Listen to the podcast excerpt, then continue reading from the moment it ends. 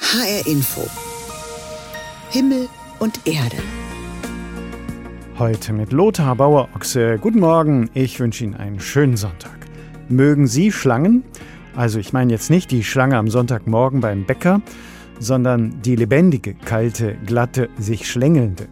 Menschen haben ja ein höchst unterschiedliches Verhältnis zu Schlangen. Manche sind fasziniert davon, einige halten sich sogar eine Schlange zu Hause. Andere versetzt der Anblick einer Schlange in Angst und Schrecken und manchmal reicht schon der Gedanke daran für eine Panikattacke. In den großen Mythologien sind Schlangen ein wichtiges und vielschichtiges Symbol. Das reicht von der Schlange als Ursprung der Sünde bis hin zum Symbol für Weisheit und ewiges Leben. Heute ist Weltschlangentag und deshalb gehe ich im Himmel und Erde Sonntagsthema heute mal unserem vielschichtigen Verhältnis zu Schlangen nach. Aber zunächst schauen wir mal auf wichtige Ereignisse in der Welt der Religionen in der vergangenen Woche. Frankfurt stand in den vergangenen Tagen ganz im Zeichen des Dialogs der Religion. In einem großen Zelt am Mainkai standen Vertreterinnen und Vertreter der Religion zum Gespräch zur Verfügung. Es ging speziell um die Rolle der Religion in der Stadtgesellschaft und ihre Bedeutung für die Demokratie. Heute wird in dem Dialogzelt am Main der Tag der Religionen gefeiert. Anne-Kathrin Hochstrat hat hat sich in den vergangenen Tagen dort vor Ort mal umgeschaut. Der Main-Kai ist ein quirliger Ort. Bis September ist die Straße abgesperrt. Viele Frankfurterinnen und Frankfurter nutzen das. Zwischen Eisernem Steg und Untermainbrücke herrscht buntes Treiben. Mittendrin steht das Dialogzelt. Ein etwas größerer weißer Pavillon. Ringsherum beklebt mit Fotos aus den verschiedenen Religionsgemeinschaften in Frankfurt. Im Zelt liegt ein Holzboden und es ist zu drei Seiten offen. So kommen immer wieder Passanten dazu, setzen sich auf die Bierbänke oder die Hocker aus Karton und hören zu. Auf der Bühne geht's vielfältig zu. Hier wird unter anderem gebetet. Lasst Zwietracht und Kriege auf der Erde enden und Frieden entstehen zwischen Menschen verschiedener Kulturen. Nicole Lauterwald hat zu einer interreligiösen Friedensfeier beigetragen. Sie ist von der Idee des Zeltes überzeugt. Also wir sind erstmal begeistert, dass das Dialogzelt überhaupt da ist und hoffen, dass halt in den nächsten Tagen es wirklich gut genutzt wird. Auch von vielen Menschen, die vielleicht sonst mit Religion inzwischen nichts mehr zu tun haben und dass man einfach Begegnungen schafft. Das geht am besten draußen, vor dem Zelt. Denn hier gibt es Bierbänke und Liegestühle und Essen. Und Essen verbindet. Das wissen die Macher des Dialogzelts.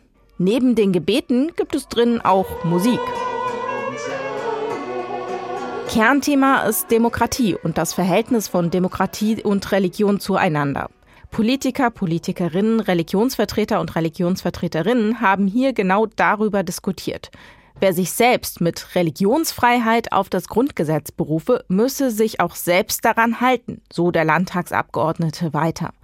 Daniel Neumann, Direktor des Landesverbands der jüdischen Gemeinden in Hessen, sagt, Demokratie braucht auch die Religionsgemeinschaft. Ich glaube, dass ähm, Religion ein elementärer Teil von ähm, Demokratie ist, weil sie den sozialen Kit bildet, in dem sich Gemeinschaften formieren mit einem gemeinsamen Ziel, das gesellschafts- und demokratiefördernd ist. Das heißt, selbst wenn die innere Verfasstheit von manchen Religionsgemeinschaften vielleicht nicht so demokratisch erscheinen mag, ist aber der, der Effekt, den Religionen bieten, demokratiefördernd und gesellschaftsfördernd. Demokratie sei die beste Regierungsform, sagt Marco Linguri, der das Zelt besucht. Das Dialogzelt findet er gut. Es kommen ganz unterschiedliche Menschen zusammen und das stabilisiere eine Demokratie. Je mehr da sind und je mehr ins Gespräch auch eingeladen werden, desto besser, weil dann kann man eben auch äh, unterschiedliche Positionen kennenlernen, weil das Wichtige ist ja nicht, dass, dass man selbst irgendwie alle anderen vom eigenen Glauben überzeugt, sondern das Wichtige ist ja, dass, dass man die anderen kennenlernen kann, dass halt alle Positionen nebeneinander stehen können und man dann trotzdem respektvoll, freundlich miteinander in Dialog gehen kann und halt eben auch was lernen kann. Religionen im Gespräch über ihre Rolle in und für die Demokratie im Dialogzelt auf dem Frankfurter Mainkai. Anne-Kathrin Hochstrat berichtete. Wenn wir uns mit unseren Augen in unserer Welt umschauen, dann passiert es ganz unwillkürlich, dass wir bei bestimmten Dingen genau hinschauen, anderes blenden wir aus. Und dieses Hinsehen und Wegschauen, Einblenden und Ausblenden. Das ist das Motiv für eine neue Ausstellung im Jüdischen Museum in Frankfurt. Da geht es um jüdische Filmschaffende in der Geschichte der Bundesrepublik. Schauspieler, Regisseure, die mal im Zentrum standen, mal ganz am Rande. Insgesamt aber ein unbekanntes, ein ausgeblendetes Kapitel deutscher Filmgeschichte. Oh, mein Papa. Lilly Palmer begann ihre Bühnenkarriere als Schauspielerin am Hessischen Landestheater in Darmstadt 1932 in der Operette Die Blume von Hawaii.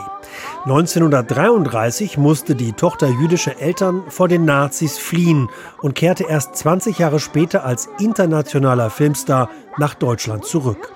Ihr Lied Oh mein Papa aus dem Film Feuerwerk machte sie 1954 in Deutschland über Nacht zum Star. Lilly Palmers Geschichte wird in der neuen Ausstellung im Frankfurter Jüdischen Museum thematisiert. Ausgeblendet, eingeblendet. Über die jüdische Filmgeschichte der Bundesrepublik. Kuratiert von Johannes Pretorius Rhein und Lea Wohl von Haselberg. Unsere Diagnose war, die jüdischen Filmschaffenden wurden als jüdische Filmschaffenden aus der deutschen Film- und Fernsehgeschichte ausgeblendet. Klar, die waren teilweise Stars wie Lily Palmer. Bei einigen war das Jüdische auch als ein biografischer Hintergrund irgendwie bekannt. Aber eigentlich gab es keine Wahrnehmung davon, dass es ein jüdisches Filmschaffen in Deutschland nach 1945 gibt. Ausgeblendet wurde nicht nur die jüdische Geschichte von Lily Palmer oder Eric Charell, dem jüdischen Regisseur, auf dessen Drehbuch der Film Feuerwerk basiert. Ausgeblendet wurde alles, was die Deutschen an ihre Verbrechen in der Zeit vor dem Zweiten Weltkrieg erinnern könnte sagt die Kuratorin und Filmwissenschaftlerin von Haselberg. Was wir mit der Ausstellung machen, ist eine Einblendung vorzunehmen, also bewusst etwas sichtbar zu machen, was eben lange in der Rezeption und auch in der wissenschaftlichen Forschung unsichtbar war. Das heißt, wir setzen da explizit was dagegen, überlagern das Bild mit zusätzlichen Informationen und ich hoffe, das wird interessant. Was das Kuratorenteam bewusst nicht zeigen wollte, waren Holocaust-Filme oder Filme, die ein nicht-jüdisches Publikum von jüdischen Filmschaffenden klischeehaft erwarten würden, sagt Kurator Johannes Pretorius Rhein. Natürlich ist die Vergangenheit, die Shoah und die Bedeutung davon in der Gegenwart für viele Leute, um die es in der Ausstellung geht, ein entscheidendes Thema gewesen. Aber wir zeigen bewusst nicht nur Filme, die jüdische Themen im weitesten Sinne behandeln, sondern zeigen, wie unterschiedlich die Positionen waren, die jüdische Filmschaffende in dieser Filmkultur einnehmen konnten, auch um dieser ja, etwas stereotypen Zuweisungen und Erwartungen an immer die Opferrolle zu spielen für die deutsche Erinnerungskultur, um der was entgegenzusetzen. Ausgeblendet, eingeblendet. Ein unterhaltsamer und informativer Parcours durch eine bislang unbekannte und unaufgearbeitete Filmgeschichte. Das findet HR-Inforeporter Jan Tussing, der sich die neue Ausstellung über jüdische Filmgeschichte im Jüdischen Museum in Frankfurt angeschaut hat. Ich weiß nicht, wie es bei Ihnen ist, aber Wildheit und Kirche werden Sie vermutlich nicht unbedingt gleich zusammenbringen. Aber es gibt eine kleine internationale Bewegung, die heißt Wild Church, also wilde Kirche. Und der geht es darum, die Menschen und die Spiritualität wieder mehr mit der Natur in Verbindung zu bringen. Kürzlich beim Evangelischen Kirchentag in Nürnberg hatte die Wild Church zu einem Gottesdienst mit Baum und Boden eingeladen, mitten im Wald. Was ist das? wilde Kirche. Peter Aschoff fasst es so zusammen. Wild Church ist der Versuch, nicht einen Gottesdienst, den wir in der Kirche machen könnten, einfach ins Grüne zu verschieben, sondern ganz bewusst in und mit der Natur Gottesdienst zu feiern. Wenn wir so die biblischen Aussagen ernst nehmen, dann feiern unsere Mitgeschöpfe sieben Tage die Woche 24 Stunden Gottesdienst und wir gehen dann für eine Stunde hin und feiern mit. Gottesdienst feiern mitten in der Natur, beten mit Baum und Boden, so stand es in der Programmankündigung. Darauf stellen sich die Menschen jetzt ein, einige, indem sie ihre Schuhe und Socken ausziehen. Martin Horstmann sagt, worum es geht. Bei Wild Church ist wirklich radikal dieser Gedanke, ich lausche mal, was die Mitgeschöpfe mir predigen. Und vielleicht predigen sie auch nichts oder ich höre nichts, kann ja auch sein. Die Erfahrung zeigt aber, dass es immer was ist. Also was sein muss, ist raus, gucken, Mitgeschöpfe wahrnehmen und das miteinander teilen. Ende. Zunächst geht es ums Wahrnehmen. Die BesucherInnen begrüßen sich selbst, einander und die Schöpfung um sich herum. Nach Psalmgebet und Liedern werden sie losgeschickt zum Wandern und Wundern, der Teil des Gottesdienstes, der die Predigt ersetzt. Also ich kann ja Natur überhaupt nur sinnlich wahrnehmen, indem ich sie sehe, indem ich sie rieche, indem ich sie spüre, sie taste, sie von mir aus auch schmecken. Also ich kann mir auch alles in den Mund stecken. Den Handywecker auf 25 Minuten gestellt, geht es in den Wald. Einige folgen vorgefertigten Pfaden, andere bahnen sich den Weg durchs dichtere Gebüsch. Eine Frau sitzt auf einem toten Baumstamm, ein junger Mann hat sich direkt ins Moos gelegt. Es herrscht Stille. Zumindest von den Menschen ist nichts zu hören, außer einmal kurz eine junge Frau ist aus Versehen in ein Spinnennetz getappt. Zum Schluss kommen alle wieder zusammen, tauschen sich aus über ihre Erfahrungen betend in der Natur. Ich bin immer wieder begeistert, berührt, völlig erstaunt, was das, was da kommt, was das für eine geistliche Tiefe hat. Und wir geben ja nichts vor. Also wir, wir haben ja keine äh, Predigt, mit der die Leute rausgeschickt werden schon. Also kein Frontloading sozusagen, sondern die Leute kommen wirklich mit ihrer Wahrnehmung zurück und da ist dann ähm, Tod und Sterben, da ist Trauer, da ist Abschied, da ist Dankbarkeit, Freude, Liebe, Versöhnung, Frieden. Also die ganz großen Themen sind da, weil ich irgendwie etwas auf einmal gesehen habe, was mich berührt hat. Und das finde ich immer wieder erstaunlich. Also was sowohl in dieser Schöpfung als auch in diesem Menschen selbst alles drin ist. An geistlicher Tiefe, was dann einfach diese Gelegenheit hat, rauszukommen. Also die Leute kommen nicht wieder und sagen, ach, das war aber schön in der Natur. Ein junger Mann erzählt, dass er es mit dem Schmecken probiert habe. Er hat einen Tropfen Wasser von einem Blatt getrunken und sagt, er habe nie besseres Wasser getrunken. Ein anderer berichtet, dass er beruflich viel mit Sterben und Tod zu tun hat. Ihn mache es nachdenklich, dass hier im Wald die toten Bäume weiterhin Teil des Lebens bleiben dürfen. Ganz offensichtlich verlassen viele der BesucherInnen mit bewegenden Gedanken den Gottesdienst und haben auch ein neues Verständnis für die Schöpfung erfahren. Wild Church, ein Plädoyer dafür, mal raus aus den Kirchengebäuden zu gehen, raus aus dem Kopf und rein in die Schöpfung. Gott finden im Wald, ein Gottesdienst der Wild Church beim Evangelischen Kirchentag kürzlich in Nürnberg. Britta Kirchner hat den für uns beobachtet. HR Info Himmel und Erde. Im Beitrag über den Waldgottesdienst der Wild Church, da war das gerade schon Thema. Es gibt ja seit längerem schon so eine Sehnsucht nach Natur, aber diese Begegnung hat oft beides, die Faszination von Natur und Wildnis und gleichzeitig ist da manchmal auch Angst und Erschrecken. Der Aufschrei, wenn einem eine Spinne über den Weg läuft, ist ja typisch. Und genauso ist es mit den Schlangen. Sie können faszinieren, sie können aber auch Panik auslösen. Vor allem, sie lassen uns eigentlich nicht kalt. Und das ist offenbar schon seit Jahrtausenden so. Kaum ein Tier spielt in den Mythologien der Welt eine so große und vielschichtige Rolle wie die Schlange. Darüber habe ich in dieser Woche mit dem Philosophen Christoph Quarch aus Fulda gesprochen. Zumindest ein Schlangenmythos, der begegnet uns häufig und auch ganz alltäglich. Jedes Mal nämlich, wenn wir in eine Apotheke gehen. Im Apothekenlogo, da schlängelt sich eine Aeskulapnatter um einen Stab. Ein alter griechischer Mythos. Und ich habe Christoph Quarch gefragt, was es damit auf sich hat. Das hat wohl seinen Grund darin, dass die Griechen die Natur immer sehr aufmerksam beobachtet haben und halt festgestellt haben, dass die Schlange ein Tier ist, das sich gelegentlich häutet und darin sahen sie ein Bild für die Erneuerung und auch für die Heilung.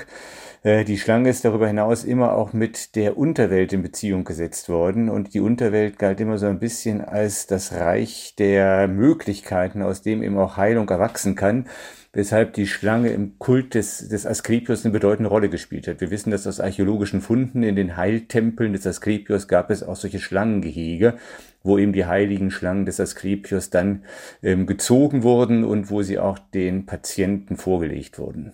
In der hebräischen Bibel wiederum, da steht ja die Schlange für das genaue Gegenteil. Viele kennen diese Paradiesgeschichte und demnach ist die Schlange ja geradezu schuld an allem Übel in der Welt, oder?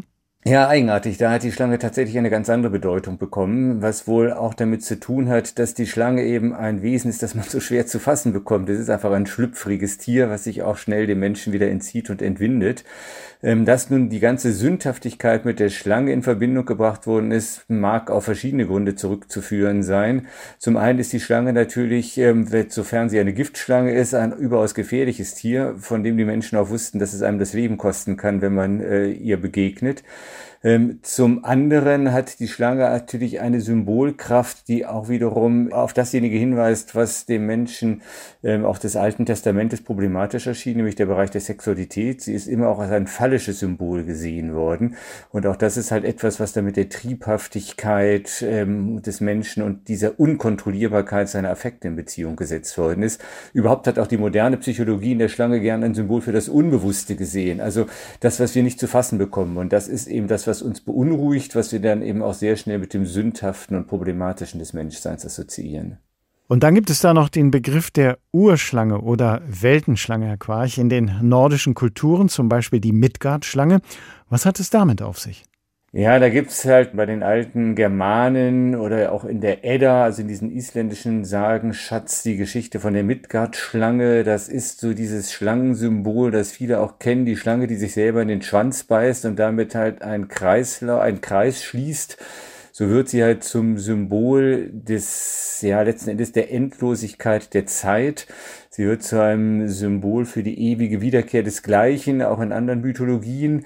Ähm, die Germanen hatten dann noch darüber hinaus die Vorstellung, dass irgendwann diese Weltenschlange quasi ihren eigenen Schwanz wieder aus ihrem Mund entlässt und das bedeutet dann, dass das Ende der Zeit gekommen ist.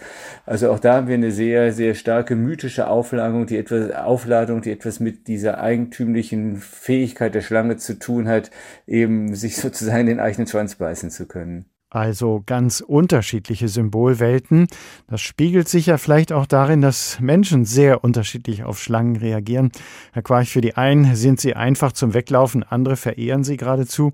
Wie erklären Sie sich, dass Schlangen so polarisieren können? Also offenbar gibt es eine wirkliche Urangst des Menschen bezüglich Schlangen, die wohl was damit zu tun hat, dass eben Schlangen ihm das Leben kosten können, wenn sie einen beißen und dass sie eben auch, ja, so aus dem Hinterhalt kommen. Man rechnet nicht mit ihnen, sie sind schwer berechenbar. Überhaupt so ein Körper ohne Gliedmaßen ist etwas, was uns Angst und Furcht einjagt. Ich glaube, das ist auch der Grund dafür, weshalb die Schlange, sagen wir mal, im Wesentlichen etwas ist, was den Menschen eher beunruhigt oder ihm zumindest ein Gefühl der Unheimlichkeit verleiht.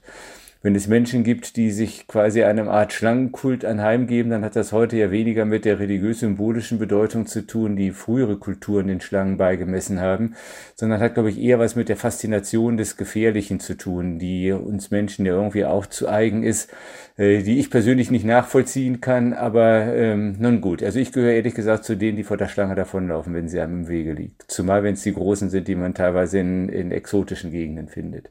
Faszination und Gefahr von Schlangen keinen lassen sie kalt, und das spiegelt sich auch in den unterschiedlichen Schlangenmythologien, erklärte uns Christoph Quarch, Philosoph aus Fulda.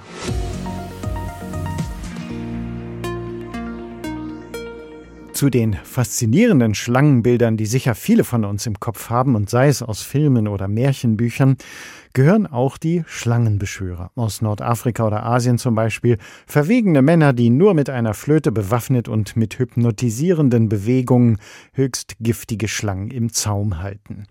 In Indien allerdings sind Schlangenbeschwörer seit mehr als 50 Jahren schon verboten. Jetzt retten ehemalige Schlangenbeschwörer die Tiere vor den Menschen und umgekehrt. Wie in Trance spielt er auf seiner Flöte. Ein Mann mit buntem Turban sitzt im Schneidersitz vor einem offenen Korb. Die dunkelgraue Kobra reckt ihren breiten Kopf senkrecht aus dem Korb in die Höhe und wiegt langsam den Kopf. Schlangenbeschwörer, auf Englisch Snake Charmer. Vor fast 20 Jahren war der Inder Suraj Nath in seiner Kindheit selbst einer. Statt zur Schule zu gehen, hat er gebettelt, vor Tempeln Flöte gespielt, obwohl es verboten war. Die Polizisten haben mich geschlagen und mir die Schlangen weggenommen und gesagt, dass es illegal sei, was ich mache. Denn seit über 50 Jahren ist die jahrhundertealte Tradition des Schlangenbeschwörens in Indien verboten, zum Schutz der Tiere. Denn in Wahrheit sind Schlangen taub und teilweise hätten Schlangenbeschwörer ihnen die Zähne ausgerissen oder ihre Münder zugenäht, heißt es. Und auch der nach oben gereckte Hals ist laut Tierschützern unnatürlich. Dabei wurden Schlangenbeschwörer in Indien lange als besonders mutig bewundert. Auf Abbildern des mächtigen Hindu-Gotts Shiva schlängelt sich auch immer eine Kobra um seinen Hals. Die Schlange steht für Fruchtbarkeit, Kraft und Unsterblichkeit. Viele ehemalige Schlangenbeschwörer wie Suraj sind inzwischen zu Schlangenrettern geworden. Er arbeitet bei einer Hilfsorganisation in Neu-Delhi. Etwa 50 Mal im Monat melden sich Menschen, die eine Schlange zu Hause entdeckt haben. Suraj fährt zu ihnen und fängt die Tiere mit bloßen Händen. Mein Job ist es jetzt, Menschen davon zu überzeugen, dass sie die Schlangen nicht töten sollen. Sie beißen ja nicht, wenn man sie nicht provoziert. Suraj hofft, dass seine Kinder einmal einen guten Job finden. Sie gehen zur Schule und müssen nicht wie er damals vor Tempeln betteln und Schlangen beschwören. Vom Schlangenbeschwörer zum Schlangenretter. ARD-Korrespondentin Charlotte Horn berichtete aus Indien. Eine der, wie ich finde, faszinierenden Eigenschaften von Schlangen ist, dass sie sich häuten. Es liegt ja daran, dass die Reptilien ein Leben lang wachsen und so immer wieder neue Haut nachgebildet wird. Normalerweise löst sich die alte Haut aber nur dann ab, wenn die neue Haut darunter schon stark genug ist, um die Schlange ausreichend zu schützen. Im übertragenen Sinn passt das auch ganz gut zu uns. Wir müssen uns ja auch regelmäßig häuten, um zu wachsen, sagt Angelika Gulda. Sie ist Diplompsychologin, Coach, Autorin und Beraterin. Klaus Hofmeister hat mit ihr darüber gesprochen. Frau Gulda, in der Tierwelt spricht man von Häutung, aber auch in der Psychologie. Was ist denn dort damit gemeint?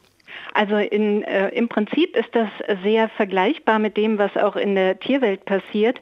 Ähm, es geht darum, dass wir uns immer wieder erneuern müssen, weil wir uns quasi in einem stetigen Wachstums- und Entwicklungsprozess befinden als Menschen, als Seele und äh, darum eben nicht stehen bleiben können, sondern immer wieder in Bezug auf unterschiedlichste Themen neue Anfänge wagen müssen. Hm. Und dazu gehört eben sinnbildlich auch sowas wie die alte Haut abzulegen und mit einer neuen, also im Prinzip psychischen inneren Struktur durchs Leben zu gehen. Mhm.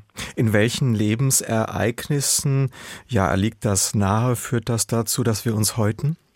Na, also im Prinzip immer dann, wenn wir einem Thema begegnen, was uns aus unserer Komfortzone holt, wo wir also nicht mit dem zurechtkommen, wie wir es in der Vergangenheit gemacht haben, sondern wo wir mutig sein müssen, über unseren Schatten springen müssen, einfach wenn das Alte nicht mehr passt sei es Partnerschaft oder Job äh, oder auch der, eigen, der Blick, den man so auf die eigenen Eltern hat, da kommt irgendwann auch der Moment, wo man sagen muss, die sind nicht für alles verantwortlich in meinem Leben, sondern ich bin es selbst. Mhm. Jetzt bleiben wir mal im Bild mit der Häutung. Kann man denn sein altes Leben dann in dieser Situation einfach abstreifen, das Vergangene, so wie eine alte Haut? Ja und nein. Also manchmal ist es tatsächlich im Leben nötig, dass wir quasi das Neue beginnen, ohne dass wir das Alte schon so ganz äh, richtig hinter uns gelassen haben. Und dann müssen wir quasi springen und dann ist schon auch so ein bisschen Dünnhäutigkeit mit dabei, aber da müssen wir dann einfach durch. Aber zum Glück gibt es auch viele Situationen, in denen wir einfach Schritt für Schritt vorgehen können, also so Stückchen für Stückchen erneuern, damit wir uns einfach seelisch nicht überfordern und ja, beides kommt im Leben vor und ist eben unterschiedlich herausfordernd. Die Schlange wirft ja die alte Haut erst ab, wenn die neue Haut darunter schon stark genug ist. Wie ist mhm. das bei uns? Ist die neue Haut empfindlicher? Also sollten wir uns da auch ein bisschen schützen dann in neuen Situationen? Ja, auch da gibt es eben die eine und die andere Seite. Manchmal sind wir, wenn wir was neu beginnen und das Alte hinter uns lassen, wirklich sehr, sehr dünnhäutig. Und da ist es dann auch gut, gut für sich zu sorgen, gut aufzupassen, dass man sich nicht überfordert. Aber es kann genauso gut sein, dass wir einfach einen großen Sprung gewagt haben und uns dann so wohlfühlen, dass die neue Haut quasi über Nacht dicht ist und äh, uns wieder Stabilität gibt. Mhm. Häutung ist ja ein starkes Symbol, eigentlich ein starkes Bild, ne, dass man im Grunde auch damit rechnen muss, im Leben tatsächlich immer wieder auch, ja, was ist das, Neuanfänge oder neue mhm. Schritte haben zu sollen und haben zu können? Genau, also das ist einfach das Leben. Also das Einzige, was wirklich sicher ist, ist, dass nicht so bleibt, wie es ist. Es kann ja gar nicht anders sein. Äh, wir erneuern uns ja selber, also unsere Körperzellen, das ist ja bekannt, alle sieben Jahre. Und äh, was unsere Hautzellen angeht, ist es aber noch viel schneller, nämlich äh, tatsächlich innerhalb von einem Monat. Also wir sind ob wir wollen oder nicht, permanent in dieser Häutungsenergie. Und deswegen ist es auch sinnvoll, sich der hinzugeben und nicht dagegen zu wehren. Häutungsprozesse. Die gibt es nicht nur bei Schlangen, sondern die gehören auch zu uns, sind Teil der Persönlichkeitsentwicklung. Das sagt die Diplompsychologin, Coach und Beraterin Angelika Gulda. Mein Kollege Klaus Hofmeister hat mit ihr gesprochen. Faszination und Gefahr, Schlangen lassen uns nicht kalt. Darum drehte sich unser Himmel und Erde Sonntagsthema heute. Alle Beiträge und Gespräche können Sie nachhören. Sie finden den Himmel und Erde Podcast bei uns im Netz bei hrinforadio.de. Hinweisen will ich Sie noch auf unseren Newsletter. Alle zwei Wochen frisch mit Hinweisen auf spannende Themen und Sendungen aus Religion und Kirche im Radio und TV. Den können Sie ganz einfach und sicher abonnieren auf unserer Homepage hr.de-religion. Mein Name ist Lothar Bauer-Ochse. Tschüss, genießen Sie den Sonntag.